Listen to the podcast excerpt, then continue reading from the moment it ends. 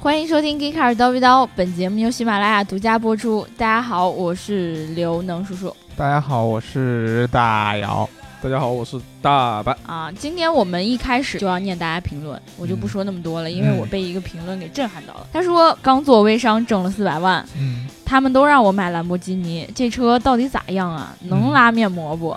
能拉刘能，我我能开但是兰博基尼貌似没有您那个布加迪高端，哦，是这样啊。是这样？哦，那对啊那那没事儿，那那你估买计，这人也很一般，对呃吧，？买买买买你就只买，能买个兰博基尼。对，嗯买买买买买。嗯哦，再让我读两个评论啊。嗯嗯，呃，有一个叫做呃，他这名字不太好念，头像呢是个小孩儿，戴了个红色的眼镜儿，嗯然后吃了个棒棒糖。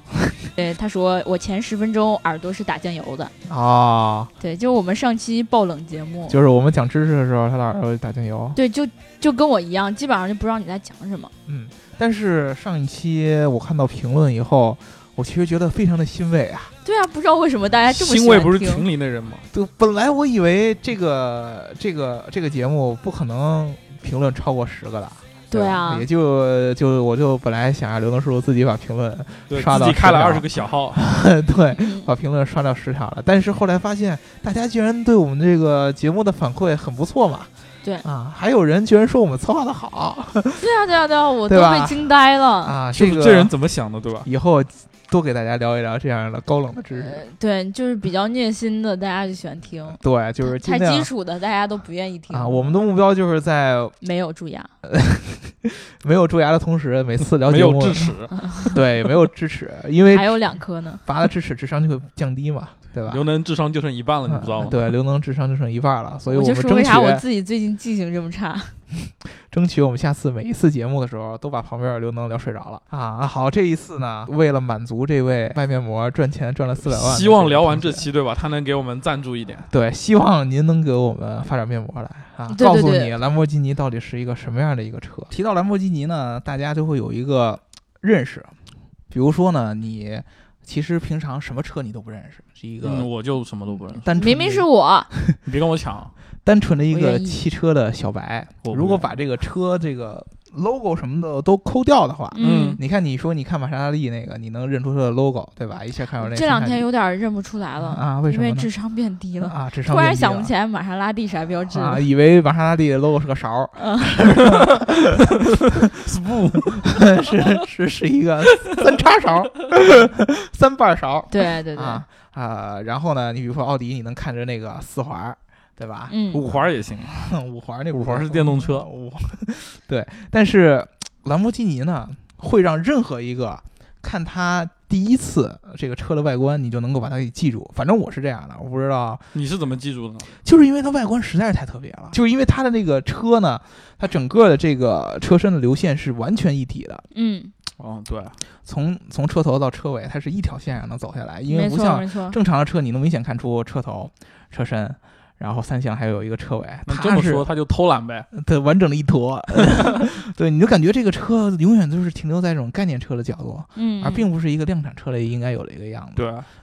呃，好多人就说呢，这个兰博基尼它是象征一个什么样的一个设计的元素或者一个设计理念？就是你如果说是一个正常的成年人，嗯哪哪里正常？就是全都正心常心智比较正常， 哦心智比较正常啊啊、你成年人，那么你看着兰博基尼，你可能不会有特别大的热情或者说好感在里边。但是嗯它呢，真正是属于那种，比如说我三十多岁，事业有成，嗯，但是呢，我心里边还是一个孩子，有童童真未泯真这个词儿不能随便 用，对不对？ 人都赚了那么多钱了，还保留童真不合适，对吧？ 就靠这个来挣钱。啊 嗯，还有童心，那么你就会看到这个车就会特别激特别激动，因为它就感觉就像是那种小学小学生，对然对后对。家里边海报上挂着对那对，种。我侄子就特别喜欢兰博基尼，对吧然后完了之后，他就觉得他挂自己车的模梦想就是未来会开一辆对兰你博感觉基就是尼相当于四驱车那种感觉， 还对哎有点吧像你一说这造型，对吧？对它就是有这样的一个感觉，就是说造型特别的夸张，这就是造成很多这种特别喜欢跑车的人，他嗯们对于兰博基尼的设计是不屑一顾。对对对，因为很多时候它的外观和它整个的这个车的感觉是有点反这种跑车的这种性能设计的嗯，啊，它其实并不是不纯粹呃是吗对，并不是那么不像法拉利那样纯粹为跑车的这个性能啊、表现啊来，它是一种我一定要极极致的个性嗯啊，就是市这个市面上的车有什么这个相通的设计理念，我一定不能用这种设计理念我来就做要自己标新立异，啊自己做一种。对，那么这个它这个品牌呢，跟咱们之前聊的好多品牌一样，也是按这个创始人的名字来命名的。我觉得他当时为什么就是说，呃，就是不想像法拉利那样坐车，嗯，有一种原因，我心里觉得啊，就是他你当心里时苦，但你不说，对宝宝心里苦，宝儿不说，对，嗯就是他跟当时的恩佐法拉利呢，就是结了梁子了。嗯就一开始呢，兰博基尼这个人，他全名叫做费鲁吉欧·兰博基尼，嗯他呢是是干啥的啊？就是啊我有一辆拖拉机，他就是那个造拖拉机的人，嗯，所以我认识他。就是对吧你的拖拉机是兰博基尼的，呃，对，也可以这么说。啊对，谁给上你回镶好像了钻说对是吧另外一个人的，对吧？ 对。然后呢，就是他当时其实做自己的拖拉机做的蛮好的，嗯结果呢，后来他越做越有钱嘛。嗯我说过，人一有钱就变坏了，对吧？ 嗯，然后他就买了好多辆跑车，其中呢就有一辆是法拉利。嗯应该是二五零 GT。对，嗯，二百五二百五，挺愣的，对对那咱对。们中国怎么可能有富翁愿意买这车，对吧？我我也觉得，嗯结果呢，他那个呃他就开着这个车的时候呢，就是在比赛的时候好像出了点事故， 就好像每个人都要必须出事故才呃，能。对，反正好像是伤到观众了，嗯然后他就觉得宝宝心里苦。宝宝得说，嗯他就去找这个恩佐法拉利。他说：“我觉得你这车好像是有点毛病，嗯然后呢，是不是得处理一下这个问题？嗯不然这比赛的时候会有危险。”嗯结果这恩佐法拉利呢，就觉得说你一个造农用你就是造这拖拉种机机械是吧的，对你一个弄拖拉机的，你会专业开车吗？你你跟哥聊跑车，对你开跟玩笑呢？你跑你一脸，你这是专业的那个赛车手吗？你又不是，对吧？啊嗯你平时开拖拉机的，拖拉机手，对吧？鸡手就就就跟咱那个当时那种什么钱上面印的那种，就是拖拉机手似的那种。啊，手然扶拖拉机，对脑袋上裹一毛巾的那对种对对对对，就那 个。他一听到这话，他就觉得不舒服呀。自尊心受到了极大的打击。我是靠我自己的努力赚了钱，买了你的法拉利，嗯我怎么开是我的事儿，但你的车出了问题，那不一定就是我开的不对。对，对吧而且呢，我这么好心的，出于对你这个品牌的热爱，去向你提意见，你居然直接这么着对我对我的驾驶技巧做出对呀羞辱。说他活不好不能忍，真的。对啊，对这种这种感觉就相当于你现在去某那个某某某车之家上面去跟那些键盘车神说你不会开车一样，对吧？对啊，这怎么能 忍？对啊你这不是找骂吗？对对吧？对对这个肯定不能忍。然后他就想说，那你既然不处理这事儿，那我就自己想办法修一修吧。嗯然后他就自己把自己的拖拉机，拖拉机零件，他他发现他那个离合器跟兰博基尼离合好像是一样的哎。这个是最最早让他产生愤怒点的地方，就是他当时这个车出故障，主要是离合器的原因，啊，然后他就去过来拆了看一下嗯，啊，一看，哎，这个离合器好像很眼熟啊。对呀、啊，跟我们厂里边那个拖拉机用的离合器好像是一模一样的吧？对呀、啊，是同款的啊，所以说呢，他就对这个事非常愤怒，因为他对自己本身呃刚才也说了，特别喜欢跑车，嗯特别喜欢赛车，然后呢，他就觉得作为赛车这么高端的产品，嗯你怎么能用一个拖拉机同款的离合器呢？他就对因为这个原因去找这个恩佐法拉利去理论。对对对对对。然后后来呢，有有一种说法是，就是别人采访他的妻子呢，就说，呃，其实好像也没有结那么深的梁子。嗯他之所以后来会自己创立这个品牌，其实是因为他给那个就法拉利的公司去写这个信，嗯然后就反映这个情况。嗯，。但是呢，一直没有被受理，他就想说，那好吧，那我没有办法了，我只好试一试，看看我自己能不能做这个东 西真愣，对，他就想说，我也去造跑车喽。嗯然后他就在一九六三年的时候自己成立了这个公司。其实说到这个，呃，兰博基尼他自己的这个背景啊，嗯他是当时的这个意大利皇家空军的一个机械师。嗯他当时嗯真没想做汽车，嗯，他是因为想造飞机，然后没有审批又是下一来个飞。不起来是又吧？是一个对造飞机的，嗯就是人家没有审批下来，他不合格，然后他就想说，那哦没办法，又遇上这事儿，那好吧，那我嗯就造汽车了。嗯，其实呢，他这么热爱这个跑车，啊、跟他的妻子有关系，而不是，而且这个妻子不是龙叔叔刚才说的采访的那个妻子啊，啊，他早在很小的时候，他有很小的时候娃就有妻娃子娃了，亲呃，不是娃娃亲，算是一个青梅早竹恋马嘛对早 对两恋小嘛或者叫才一一见钟情的第一任妻子，也是他孩子的母亲嗯啊，呃，这个妻子呢，呃这这个女的叫什么呢？叫帕翠莎怕怕腿刹。啊。我刚才这听了个怕腿刹，这个兰博基尼，他其实小时候他是一个比较自闭的一个孩子哦啊，，就是性格比较孤僻，跟咱们上一期讲的这个特斯拉呢有那么几分的相似啊，就是不怎么合群儿。他也跟咱们之前聊的那些豪车的那些啊、创始人也不太一样，他们家呢是地地道道的农民啊哦，，一点儿这种技术背景其实都没有。嗯地地道道的农民，就是他如果说是沿袭他爸爸的这个工作的话，他就也会成为一个农民。永远就是农民哎了。对，农民然后哪呢里不好了但是他的他的他的这个志向不在这儿。啊？虽然说他从小是生活在农场里边儿，他也觉得自己学机械就能够治好自己的病，是吗？啊，，对他他他觉得自己 科学技术，术是第一生产对力，他对机械特别感兴趣。他是他们家里边最小的孩子，他哥哥呢有一本物理书哦，啊，机械不就跟物理什么的有关吗？对他天天拿着这本书来看。然后呢，他因为也不爱不太说话，特别孤僻，没什么人跟他玩儿， 嗯，他就每天呢在这个他们家旁边有一个水水池子，也不是水池，有一个池塘嘛，一小小湖，嗯他就练毛笔，然后把那池子水都染黑了。哎旁边你还司马光砸缸 嘞？他就在旁边看这个啊物理书，天天跟那琢磨琢磨这些机械东西。然后呢，他琢磨这些东西的同时，他就看他农场里不有拖拉机嘛，对吧？就是琢磨这些，就是农业用具的这些机械原理。嗯，所以说他后来才去造拖拉机。但是呢，他每天在这个池塘里边，有一天突然突然在水里的倒影 里看见然了后一个美丽的身有一个影，有一个河神上来说，这金斧子是银斧，呃，他是他是他就感觉是什么？他看看书，突然听到这个河这个方向有人喊救命啊，啊哦，，很微弱的这个太很要娇不娇酥，的这个声音太要太鲁不夫，啊，太要不然后说意大利意大利语不对啊，怎么回事呢？ 他他一抬头看见这个这个水水水塘中间有这么一嗯个冒出来一截儿 头，啊一，在截上儿上上下了啊，有人落水了，他就下去救，嗯。然后救上来了以后，发现是一个呃姑娘，有刚才听声儿不就是个姑娘了吗？要是这样，也我现在不一 就定啊先走， 不一定啊。去池塘边等姑娘了，我先走。 对，然后他救上来以后呢，就跟这个姑娘就是那个帕特莎。然后二人呢，就是一见钟情。谢谢你救了我的命，对，然后呢，这个姑娘呢，让这个兰博基尼的性格产生了一定的变化，因为这个姑娘特别阳光，性格特别特别特别特别阳光。嗯，啊，而且呢，这个姑娘呢是他们当地的体校的一个学生，就身材好，我差点想说她 是拖拉机手，你知道吗？呃，不是拖拉机手，就是呃性格阳光，然后身材也好。姐是老中医，专开拖拉 机，最关键的一点，这个姑娘呢特别喜欢跑步，就是嗯因为她是体校的嘛，特别喜欢运动。然后呢，兰博基尼也特别喜欢她，每天老净给她做一些特别奇奇怪怪的礼物，比如说咱们现在女朋友过生日的时候，或者说怎么着，你都送什么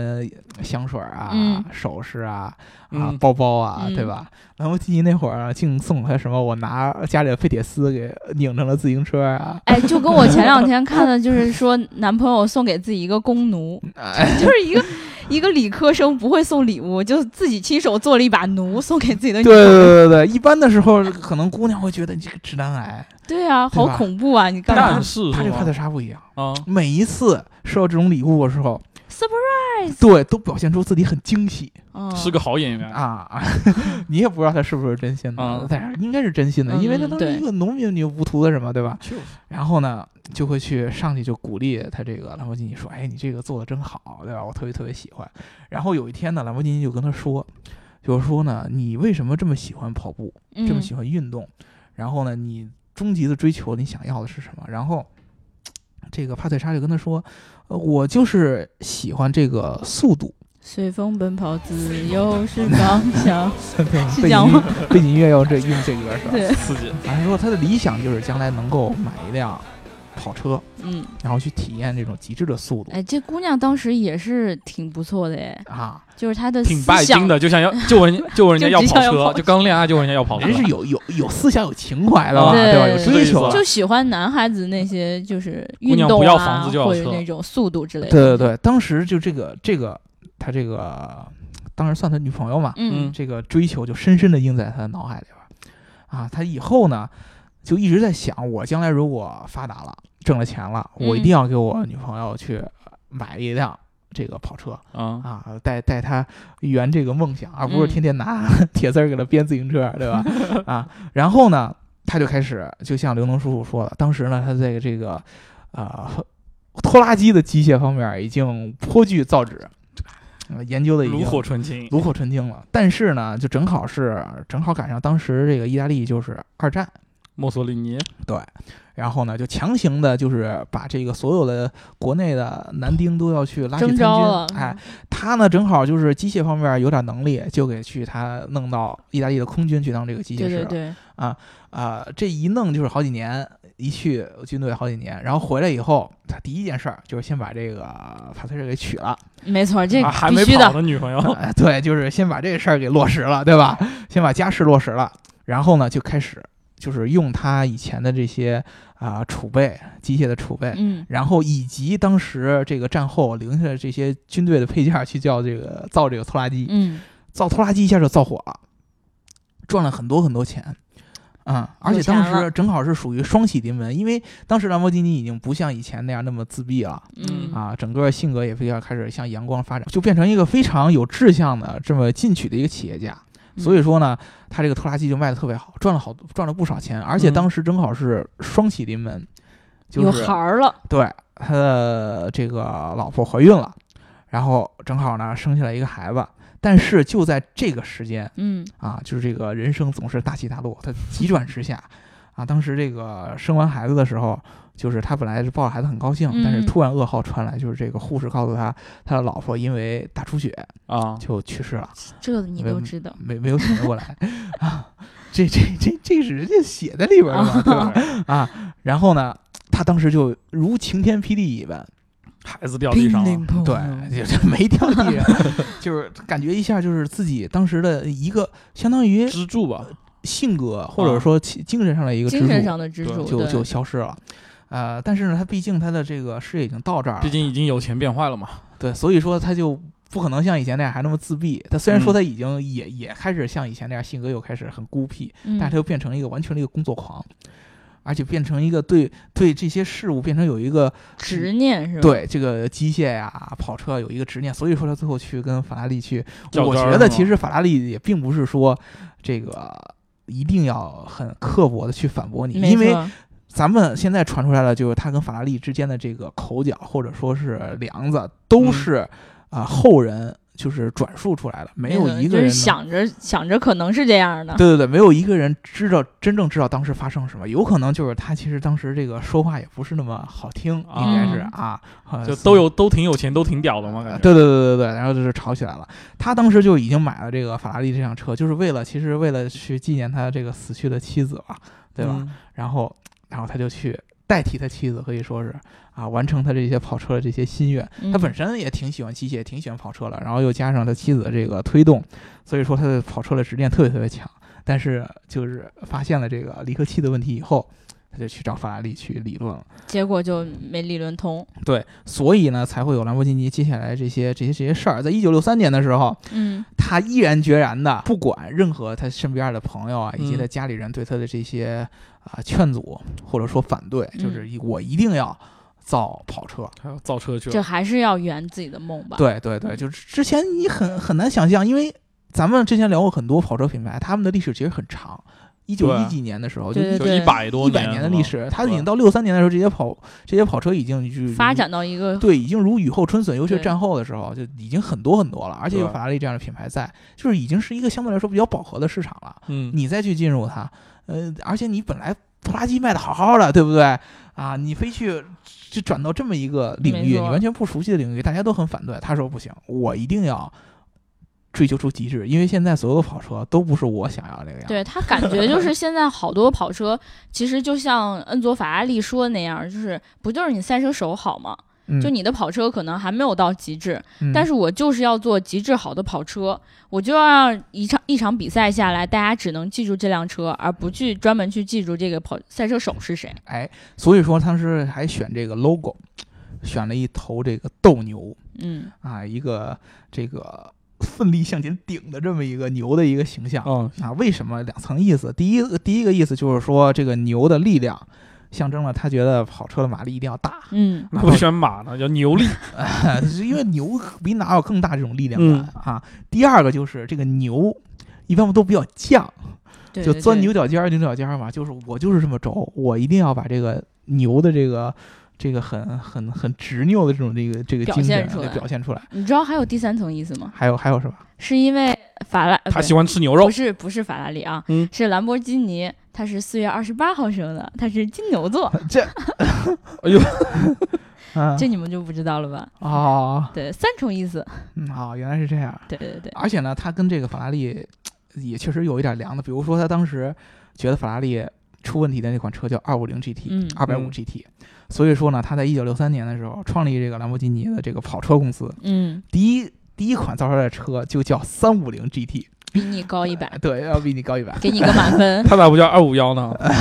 那不行，呃，高一高一哪行，啊高高一百，对吧？啊，从从此从此呢开始这个啊兰博基自己尼的这造么车的一个之造路车的这个之路，但是他造的实在是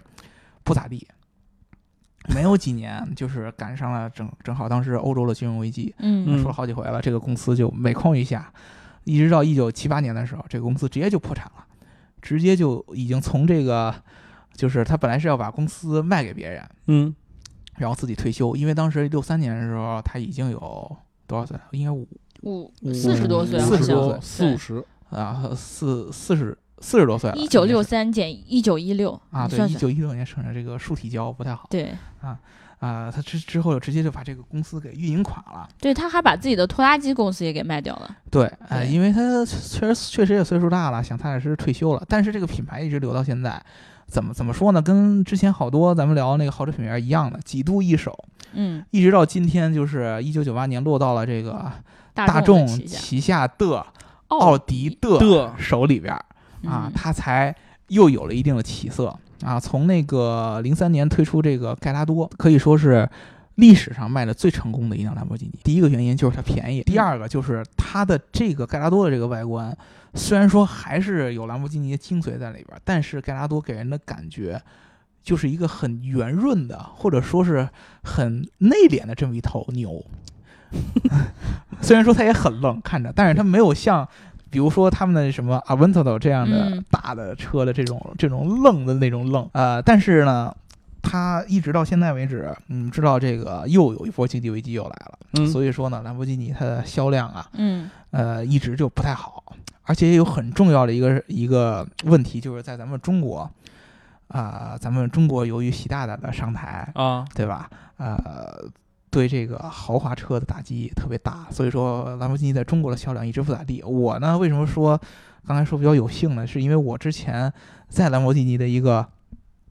经销商里边工作这么一小段时间。哟，听说你有很多辆兰博基尼喽？啊，我的这个办公室外边停着好几辆兰博基尼，但是嗯都不是我的，也不是我们公司的，就是这个车已经卖出去了啊，没人来拿，啊，但是人家就不来拿，没摇着号我懒懒得来拿，或者说我现在用不着啊，我偶尔来开一开就可以了。那你拿出去给我啊玩没有？还还还还没没没有提出去，不能开的，您哪能随便出去开的？那辆车好好几百万呢，对吧？啊，然后就停在那儿。买这辆车的人一般呢，啊、有几个特点，在英国呢，就是属于那样的，就是足球运动员足球运动呗员，嗯是就是吧暴发户，哦，对，那个尼古拉斯凯奇也特特别喜欢买这辆车。尼古拉斯·赵四，嗯，尼古拉斯他俩是赵兄弟四是吧？呃，有可能他也挺喜欢买的，因为我喜欢买布加迪，他比不上我，，嗯对吧？嗯，啊、一般咱们国内，呃，首先呢得说。咱们中国是现在应该是应该之前一几年，一三年还是一二年，是兰博基尼全球的最大的市场，我觉得也是，对比美国还要我大觉得也是。嗯卖的比美国还要多的啊、而且呢，买买兰博基尼的人一般都是这个煤老板的儿子，儿子，嗯，嗯煤老板本身的不不干女儿也买吧？干女儿，她一般是这样，在我们当时这个这个展厅是这么排着三个，啊最最开头第一个是宾利，啊第二个劳斯莱斯，嗯第三个兰博基尼啊嗯，啊，就是所以说第一哦个是这个 啊煤老板的干女儿， 就然后空间大呗，第二个是煤老板，啊第三个是煤老板儿对子，不然容易磕着 头。啊，对，就这么着，三个这么着买买下来嗯啊，一一套式的服务，呃，所以说呢，兰博基尼他刚才不是那个面膜那个哥们儿来问嘛，嗯，对，看你有什么追求。你怎么知道他是哥们儿呢？一般的女的买兰博基尼的，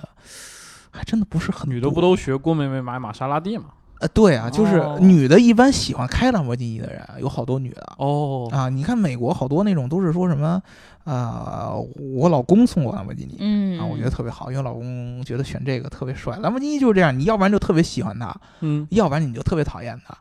啊，很难有这种比较中性的什么的。你像我就比较比较比较愣，我特别喜欢兰博基尼，我也不知道虽为然什么我不喜欢他，但是有人要给我，我肯定也喜欢。啊是对，吧我，觉得他那个门儿还挺挺酷炫啊，的呀。就是那个剪刀门儿是对吧啊对？啊对啊那个门儿你是没到那个，比如说一般地下的那种停车场啊、就打不开对 有几个致命的缺点。嗯第一个，这个门儿开上去以后，你必须得首先你的车车棚子必须得高对，啊，你的停车的地方必须得高，要不然你的车门上啪就磕着了。嗯，还有一个点就是这车怪兽宽，特别特别的宽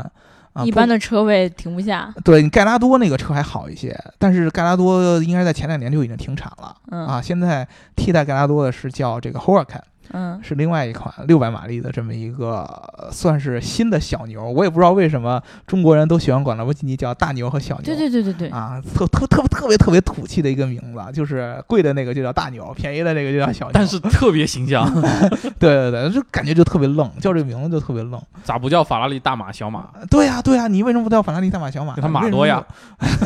那 你我就一叫二上等马、中等马和下等马。对田忌赛马。我发现就是他其中销售一辆车的名字呢，好像跟咱们群里那个女鬼老师的英文名字是一样的耶，叫什么呢？就是 D I A B L O，我不知道怎么 Diablo 念。戴博罗，啊 大菠萝对就是跟女女鬼老师一个名儿。啊，这个这个车还是在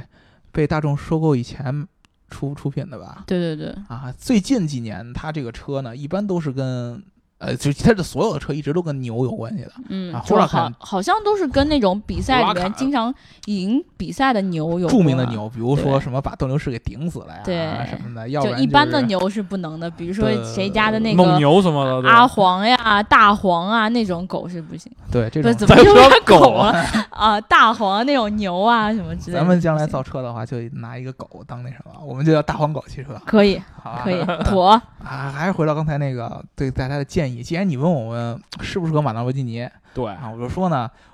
以我对你的感觉来说，你说你卖面膜，呃，能到卖到多少钱？四百万对吧？ 对啊啊，他从说他四百万，从钱上来说，大牛你是买不起的，对吧？买个小可牛嗯能他儿，就啊两天挣四百万呢。啊，那对那你都都都推荐一下吧。 都推荐一下。大牛呢，太大，太太太招摇。呃，虽然说大牛可能现在是唯一能够体现兰博基尼这个很愣的设计精髓的这么一款车啊、嗯呃但是它确实我觉得从这个你的消耗度，比如说它耗油非常非常的高嗯，啊，包括它们的实用性，比如说它车非常非常的宽，嗯，可能都不是太好。我觉得其实兰博基尼最好的一辆车就是盖拉多，但是很遗憾它已经停产了。啊、从别人手里抢呗。你可以考虑买个二手的，对啊，对吧？对嗯啊，我觉得盖拉多是最适合的。但是如果你非要买新的话，那你就去考虑那个霍拉坎呼啦嗯卡啊，大概有应该是在三百五十到四百之间。嗯哎，刚好他说挣四百万还买一辆啊，，对，是确实是人那个从价钱上的推荐是比较合适的对啊，啊，但是呢，前提是你能 hold 得住这辆车，嗯，就是你的气质、你的感觉能 hold 得住这辆车。挣四百万的微商贴还 hold 上不住一面辆膜，车，我可以开这辆对啊车吗？嗯，我觉得可以很啊，没问题。这辆车就一定要在贴着面膜的时候来看。嗯，来开。你比如说，你穿着西服、正装、西装革履的去开一辆兰博基尼，这个感觉是不对的啊！你一定要穿那种就应该不穿衣服带俩姑娘，然后什么都不穿， 哎，这什么保护丝桥 对吧？对，一个裤是裤子什么都不 穿，对吧？对上面穿那个大花的什对么嗯衬衣啊，或者穿那种大皮衣啊，嗯这种感觉的，你去开它才才对啊。所以说呢，你想明白你的需求和这个形象，对吧？你就可以去决定到底要买不买。 对对对，没两错辆没摩错托车。那好，那你既然听了我们的建议的话，那我就还是觉得说啊，嗯多存点钱不如买布加迪好了。加六百万买布加迪，对对嗯对，而且对最关键的，就刚才咱们之前有那个听众评论嘛，说没准哪天大众就把这两个品牌都给卖了，对是到时候你就不知道然后谁就旗绝下版的。嘛，对吧？ 对，没准卖给什么呃塔啊塔这个兰博基尼曾经甚至被这个印度尼西亚什么这边的投资公司给收购过。对对对，嗯还被私人收购过，反正嗯就是命途比较多舛，嗯大家还是就是自己考虑好啊。且行且珍惜那我们这一期就聊到这啦。如果你想要加我们粉丝群的话，记得在喜马拉雅后台留下你的微信号。最重要的呢，就是点赞、打赏加评论，记得一定要点赞、打赏加评论，点赞、打赏和评论，好吗？好，好，那记住了啊嗯，啊，拜拜。拜好拜。拜拜。